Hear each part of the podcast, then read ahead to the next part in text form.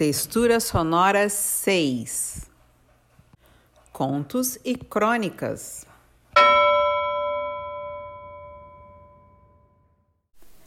Grampos, de Zara Dobura. Você sempre está preso. Constantemente algo lhe prende, ou acreditando que possui alguma coisa, prende-se a esse algo. Um som, uma imagem, uma sensação, um lado.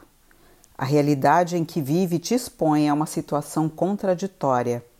Eres um corpo totalmente amplo, capaz de explorar cada canto da existência, mas vive em um mundo fechado, cercado, limitado, delineado, fixado. Foi-te ensinado que esse é o correto, mas tua natureza é uma induvidável quimera. Nesse contexto, é que se prosta esse corpo diante do próprio pecado, da própria perdição.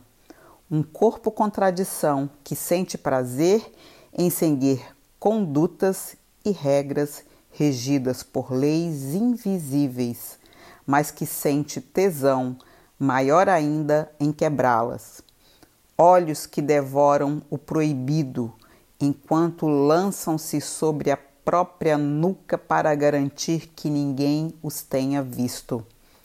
A eterna insatisfação de ficar parado em um lugar, levando-te a construir uma rígida parede de certezas só para entre as brechas dos tijolos esconder alguns segredos Foge da mesmice para sentir o falso sentimento de liberdade. Enche-se de intelectualidade para compensar suas ebriedades. Ostenta a fidelidade, mas por trás flerta constantemente com as traições. Este é o destino do corpo contradição: intoxicar-se para depois se limpar prender-se para se soltar em repetidos ciclos que contenham os seus maiores anseios, mas afastem os medos mais imobilizantes. Tragaremos nosso ideal de civilização por gerações, somente para, a qualquer momento, rastejarmos impiedosamente de volta à nossa naturalidade. E quando isso acontecer, as instituições onipotentes ruirão e a consciência coletiva entrará em colapso. As estéticas serão colocadas à prova. Qual o limite? Quem impôs o limite? O que se transforma quando se pisa em cima dele e transita-se por entre as bordas? Ou melhor, como eu confundo, deixando-me contaminar por todas as manifestações em simultâneo? Conceitos se chocarão e assustarão os acomodados da forma. O belo, o feio, a técnica, a improvisação, certo, errado, bom, mal, o estilo livre.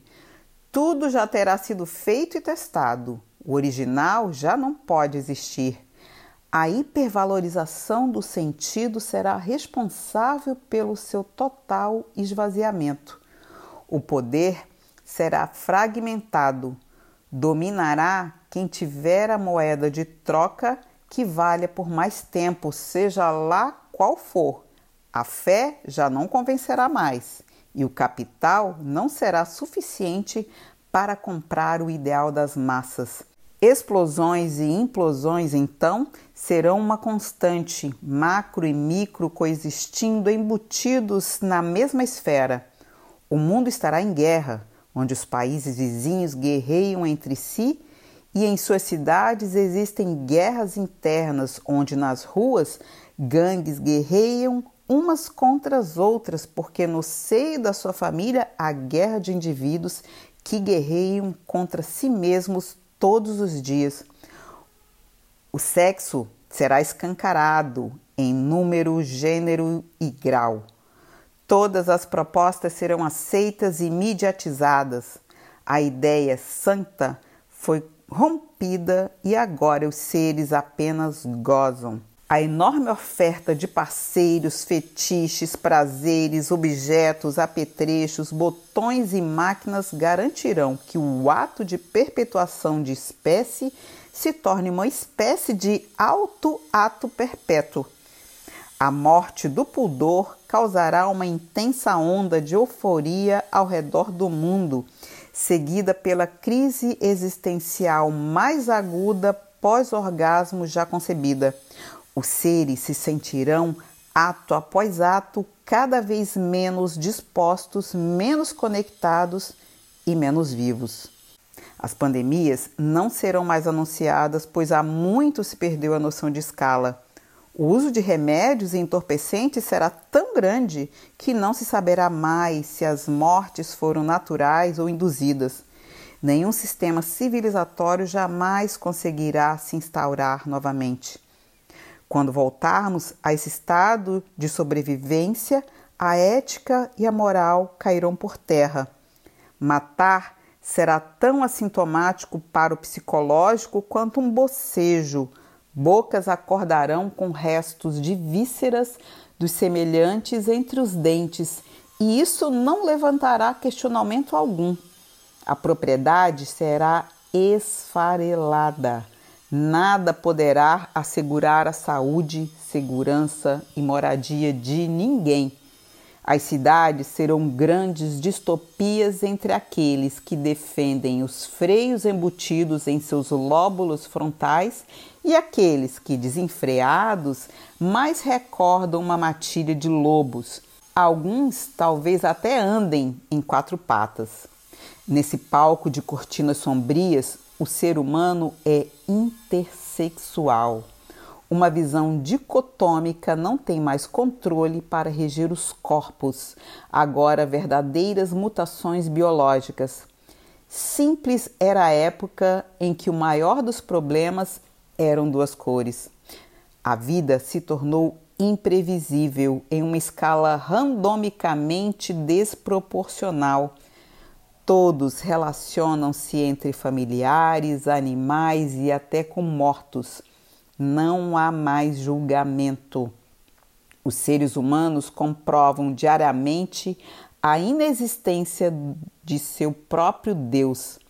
O destino dos conscientes é trancafiar-se em suas celas mentais como quem prende o próprio braço no instrumento de tortura proclamando-se carrasco de si. Talvez as alucinações tomem conta de seus peitos e os levem a se atirar dos prédios.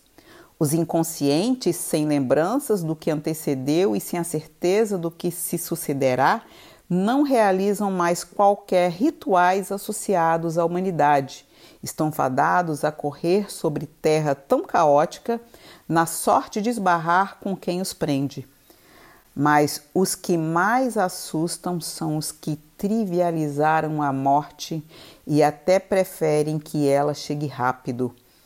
Encontrados aos milhares, nos campos, nos concretos, em bancos, mesas e ruas. Não comem, não bebem, não se mexem. Estendidos e enfileirados, parecem como grampos num varal Desses corpos enraizados vem a última contradição. Seus olhos, aguardando pelo fim, parecem querer flutuar aos céus.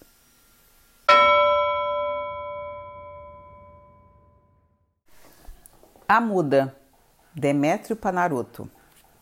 A história que vou contar para vocês é dessas que são assim, como eu vou dizer, tipo causa Histórias que as pessoas perguntam: Mas isso aconteceu mesmo? E a gente responde: Mas claro que sim. E se as pessoas insistirem: Tem certeza? E a resposta é na tampa: Mas claro que não. Pois bem, a de hoje é a história da muda. Não sei se todos conhecem, naturalmente isso tem muita importância, pois o fato é que, para quem conhece, eu vou atualizar como anda o caos, e quem não conhece vai conhecer. Reza os improvisos das pessoas mais antigas na cidade de Chapecó, lá pelos idos de quando o vilarejo ainda engatinhava e as pelotas de merda caíam para fora da fralda, havia uma muda que, uma vez por mês, confirmado assim que nem dor de pontapé na panturrilha, bem nas noites de lua cheia, subia as escadarias da igreja por volta da meia-noite, mais precisamente, e começava a uivar. Pensem num uivo. Sério, multiplique agora. Imaginaram? Daqueles de colocar os miolos em desatino, daqueles em que o sorriso parece uma anomalia do esquadrinhamento humano, daqueles que chega da prisão de ventre, mas prisão bem na hora que a liberdade havia sido conquistada. Daqueles. Essa história, como disse, é antiga. Assim, mas antiga mesmo, do tempo em que a porta da igreja era o limite para se entrar na casa de Deus. Não havia, como há hoje, os portões de ferro que parece que foram colocados ali para a população não conseguir se proteger da chuva em dia em que chove mais que o combinado. Pensem na cidade. Para vocês que não conhecem ou que a não conheceram na época dos acontecidos, a igreja ficava mais no alto, assim em projeção. O resto da cidade aos seus pés. Era ainda naquela época um monte de casinhas, com uma ou outra exceção de uma casa mais bonita. E era isso. E a muda subia as escadarias da igreja e soltava num estribilho sem volta. Os butiás, antes de cair dos bolsos, se grudavam um no outro na certeza do pior. Os cachorros da cidade, e olha que cada casa tinha uns três para quatro, daqueles vira-lata, sarnento mesmo, uivavam de volta e ficava aquela briga para ver qual barulho produzia mais efeito. Mas a potência do uivo da muda há de se revelar. Era um negócio por mais de impressionante. Parece que vinha de dentro, assim das entranhas, das partes baixas mesmo, que deixavam a cidade toda ouriçada. Ela espaçava as pernas, dobrava um pouco os joelhos, não muito, arregaçava o vestido e soltava o destempero.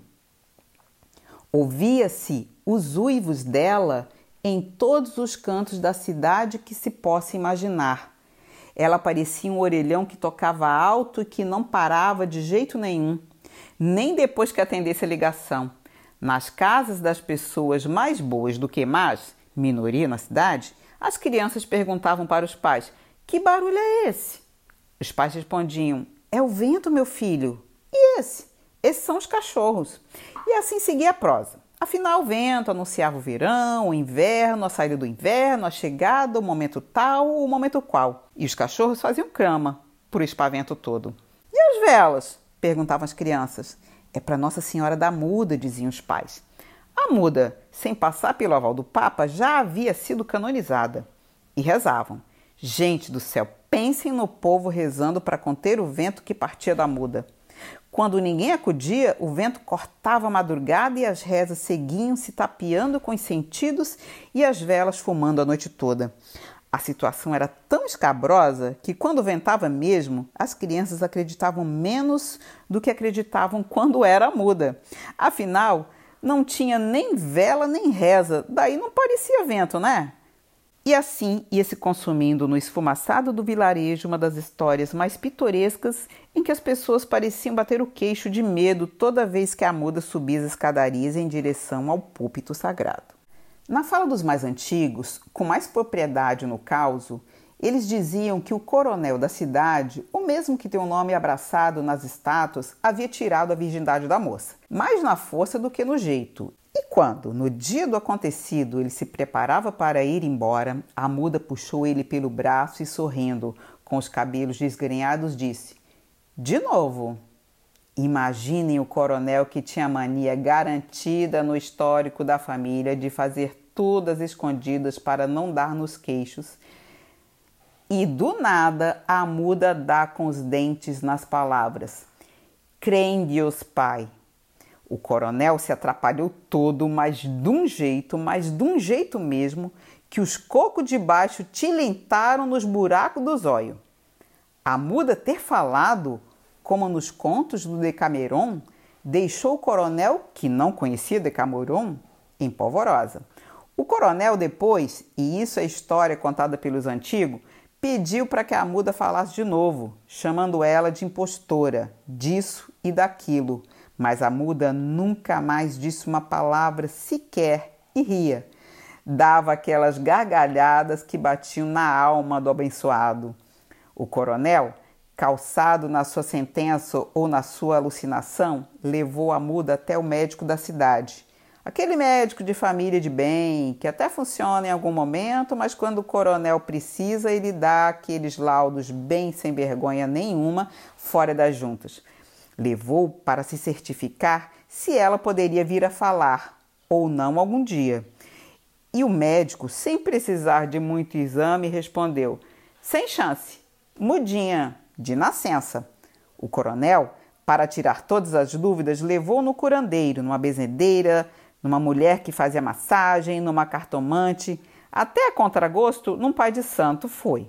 E todos eles sentenciaram, cada qual ao seu jeito, de que a muda era muda mesmo. Quando o coronel achou que havia esgotado as alternativas, mas pensando em não correr o risco de se incomodar, deu dinheiro para que ela pegasse as suas coisas e fosse embora da cidade. E a muda foi. Mas um belo dia, tipo assim, umas 14 luas cheias depois, ela voltou. A partir daí, sem dar chance para o azar, como se fosse autenticado no corpo, uma vez por mês lá estava ela a uivar do alto das escadarias da igreja. O coronel, nesse momento, que parecia mais demonstrar medo do que outra coisa qualquer, quando a saliva não passou pela goela, chamou os seus apóstolos, os doze empresários que marchavam junto na desgraça da cidade. Pensa numa gente necrosada. Eram eles. E fez uma reunião às pressas, dando a incumbência, tipo compromisso mesmo, de que uma vez por mês um dos doze, sem confiança, tinha que dar um jeito de conter a muda. E lá se ia no mês de março o dono da padaria, no mês de abril o dono da concessionária, no mês de maio o dono do posto de combustível, e por aí vai, e por aí ia. Era uma procissão para conter o vento. Calcule! Algumas pessoas na cidade perguntavam: mas por que o coronel, que já matou mais gente do que a quantidade de emprego que ele diz ter dado, já botou fogo na igreja e tudo mais, não mandou matar a muda ainda? Os mais velhos, que não titubeavam na resposta nesse caso, tinham mais que uma versão para a pergunta. Uma parte deles dizia, e eram convictos, de que a muda havia hipnotizado o coronel, de que a muda tinha um pacto com Tinhoso a outra metade, por sua vez, e se vocês quiserem emendar que era pacto contioso também, ninguém ia dizer que não, dizia que o coronel não podia matá-la, pois ela era filha renegada do próprio pai do coronel. No caso, um outro coronel mais velho que era pai do coronel, e assim seguia a luxúria dos mandos e desmandos da cidade. Eita, que a gente vai remexendo nos fatos e o cheiro de estrume só aumenta. Daí aquilo que parecia pequeno se transforma em uma coisa mais monstruosa que nem história de cidade pequena. E a muda, para falar um pouco nela, que não era boba nem nada, sentava no conforto da falta das palavras e aos poucos se tornou exigente. Quando o dono da floricultura vinha com botão de rosa, a muda só apontava com o dedo e dizia que não. E lá ia o dono da floricultura que nunca sequer tinha dado uma flor para a esposa, buscar um ramalhete de flores, mas das flores mais bonitas que tinha por lá, só para agradar a moçoila. O certo é que, com o passar do tempo, as pessoas começaram a entender que era a muda que mandava na cidade. O prefeito, que era dono do frigorífico, também parecia prova viva de tudo isso. Todos envelheciam.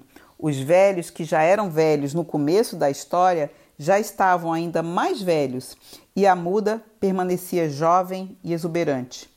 Havia, para ninguém duvidar do caos, aqueles que diziam que Chapecó era o único lugar do mundo em que a justiça não era cega, era muda.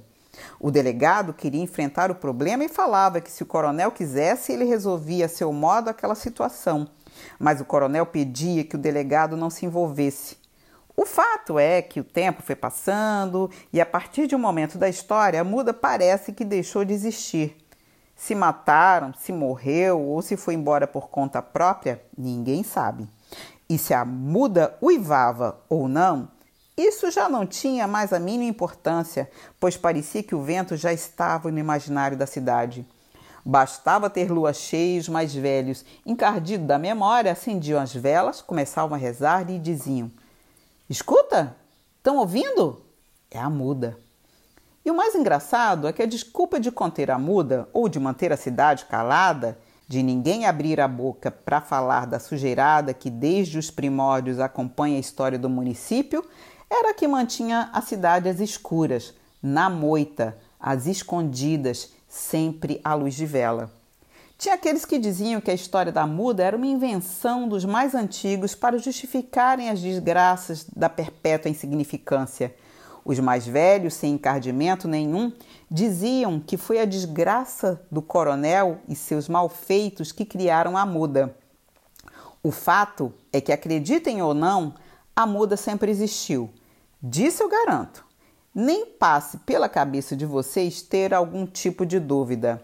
E hoje, quando vocês forem para casa, e se for lua cheia, se cuidem, que a muda pode estar andando por aí com o agrado de um dos donos da cidade.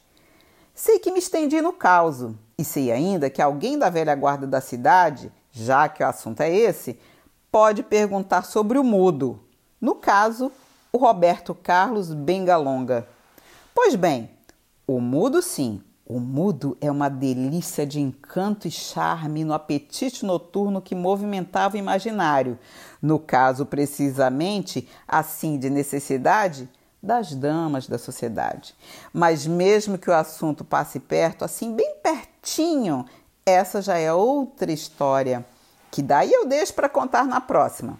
E para fechar o caos, assim, fechado mesmo, só tem uma coisa para dizer. Pessoal, olha o vento.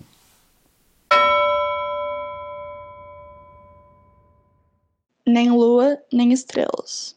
Quando eu não tenho nada para fazer, vou na sacada olhar para as coisas e para as pessoas, pegar vento ou sol, em dias de sorte, vento e sol.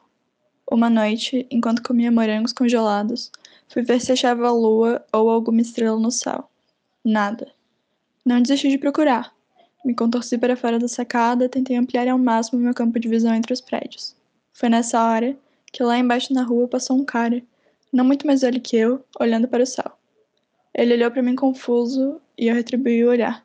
Retomei minha busca, virando o rosto para cima, e ele fez o mesmo. Senti que viramos amigos ali. Ele não estava procurando estrelas, mas estava procurando qualquer coisa que achou que eu estivesse vendo. Um fantasma? Um sinal alienígena, quem sabe? Às vezes o ser humano é muito bonitinho.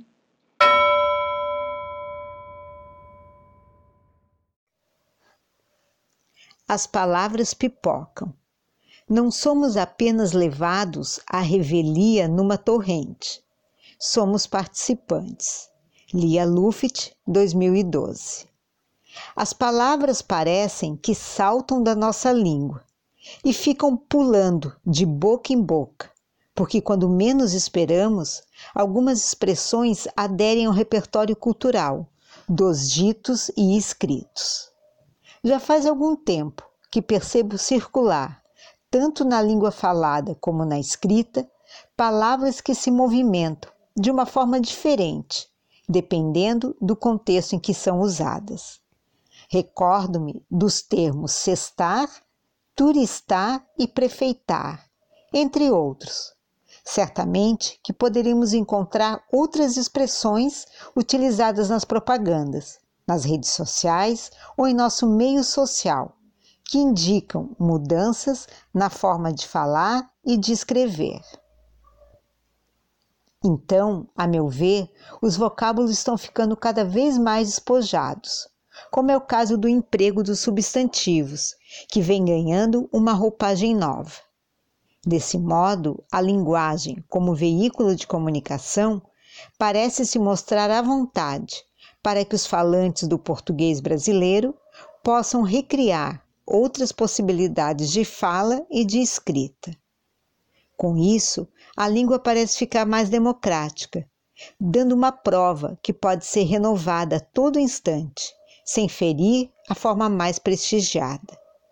Basta que os usuários de nosso idioma compartilhem o vocabulário usual, como se fosse um divertido jogo de palavras, empregando-o com clareza nos diferentes gêneros, suportes e finalidades. Então podemos nos apoderar também desses palavreados, reinventados, que pipocam nas telas da TV, nas telas digitais e em nossas telas mentais. Por que não? Dessa forma, o contraste da linguagem formal e informal que chega aos nossos ouvidos e olhos revela a riqueza e a beleza do português brasileiro, oriundo da influência do indígena, do africano, do branco português e de tantos outros imigrantes que aqui chegaram. Sem falar nas variedades regionais e sociais, imersas no linguajar do povo brasileiro. Tudo isso é fantástico. Diário de um Artista em Formação, por Ítalo Mendonça. Prólogo. Um tempo atrás, escutei um relato de um escritor que praticava um exercício inusitado para escrever melhor: pintar. À primeira vista, não parece haver relação entre as duas atividades, escrita e pintura, mas o argumento seguinte me convenceu. A pintura, disse o escritor, sensibiliza o olhar para nuance de cor, forma, temperatura, contraste e composição. Essas noções ampliam significativamente o repertório de descrição de uma cena e de uma personagem. E logo passei a entender que escrever é, também, pintar com palavras um cenário invisível. Uma imagem poética tem suas semelhanças com a pintura, e o inverso também se aplica. O pintor pode beber na fonte da poesia para buscar a inspiração criativa. Depois dessa despretensiosa recomendação, que achei por acaso no YouTube, acabei iniciando meu percurso na pintura. E dos registros que fiz em meu diário artístico, a anotação a seguir ganhou corpo. Dedico-a aos leitores interessados em aventurar-se no mundo das telas e pincéis. 17 de outubro de 2021 Florianópolis, Santa Catarina. Algumas questões têm me consumido ultimamente. Por que as pessoas ainda compram pinturas de paisagem e retrato na era da foto digital? Devo pintar para minha satisfação ou para agradar outra pessoa? Se o trabalho não é uma encomenda, por que alguém compraria algo que diz mais da minha subjetividade do que da dela? E por que uma pessoa se interessaria pela pintura de um lugar ou uma pessoa que ela não conheceu pessoalmente? A resposta que encontro com frequência é: as pessoas compram pinturas porque, para elas, são bonitas. Simples, porém misterioso. Não vou entrar no mérito do que é bonito ou feio. Outros artistas, escritores e filósofos já desenvolveram o tema com mais destreza. Mas vou usar a noção geral da beleza como ponto de partida para a investigação das questões que listei. Makoto Fujimura, pintor e escritor, ao ser questionado sobre que conselho daria a um jovem artista em formação, respondeu: Desenvolva seu pequeno pedaço de expressão. Com isso, ele quis dizer para cultivarmos aquilo que fazemos com uma qualidade acima da média. Uma pincelada característica, uma destreza específica com algum material, o conhecimento aprofundado de um determinado tema e por aí vai. Na sequência, Makoto diz que, a partir de nossos gifts, pequenos pedaços de talento, é possível sair do modo competitivo e julgador e acessar nosso estado mais autêntico de criação.